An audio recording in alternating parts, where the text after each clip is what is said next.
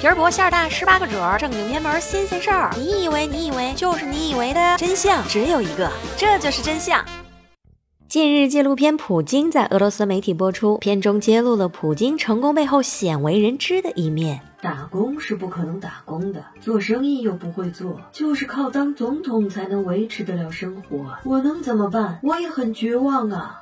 此话一出，使得继续连任的总统普京在人类装逼界问鼎桂冠。在一无所有王健林、不知妻美刘强东、普通家庭马化腾后，被封为混口饭吃普大帝。哎，不过话说，这一个国家的头头确实也是不好当的，那是操碎了心呢。我国封建王朝悠悠几千年，这历朝历代坐上皇帝之位的也有那么五百多人，有明确史书记载的有二百零九人。在这二百零九。九位皇帝中，活到耄耋之年的只有区区四人。最难以置信的是，有三十一个皇帝不到二十岁便英年早逝。算起来，当时皇帝平均年龄只有三十八岁。这堂堂一国之君，咋都这么命短呢？其实这方面是有原因的。首先是因为皇帝平日的工作过于劳累所致。在现代的生活中，也有不少新闻在报道工作压力太大而猝死的事情。当然，在古代，皇帝也会有这样的事情发生，但是主。主要是对那些勤政爱民的皇帝来说，比如朱元璋，据说他每天五点就要准备起床上朝，然后出席朝政、批阅奏章，一般都会忙到凌晨两三点钟。长此以往下去，命短也就不足为怪了。除此之外，皇帝还要不断的处理这个大臣之间的矛盾，维系朝堂的平衡，甚至有时候还得面临外敌的侵扰，苦不堪言。长此以往的生活，不累死才怪呢。其次就是吃仙丹求得长生，每一位皇帝都想让自己长命。百岁，继续享受着世间的美好，所以他们很执着地认为这世间是存在着永生的药物，所以极力的寻求仙丹。但是大量的仙丹全部是含有有毒元素制成的，它存在的副作用也很明显，长此以往肯定会出现很多的问题。最后一个便是传宗接代的事情了。每个朝代的君主都会有自己庞大的后宫，尽管每日的朝政已经很是繁累，但是回到后宫还要面临着传宗接代的任务，可能有有。时候皇帝太累，想要寻求片刻的安宁，也成为了奢望。想想都觉得可怕。长年累月的劳累，就算是铁打的身体也扛不住这样强度的轰炸。所以皇帝命短也是顺其自然的事情了吧？虽然享受着无比的荣耀，但是想要做一个好皇帝也是很辛苦的，甚至可以说是用生命在工作。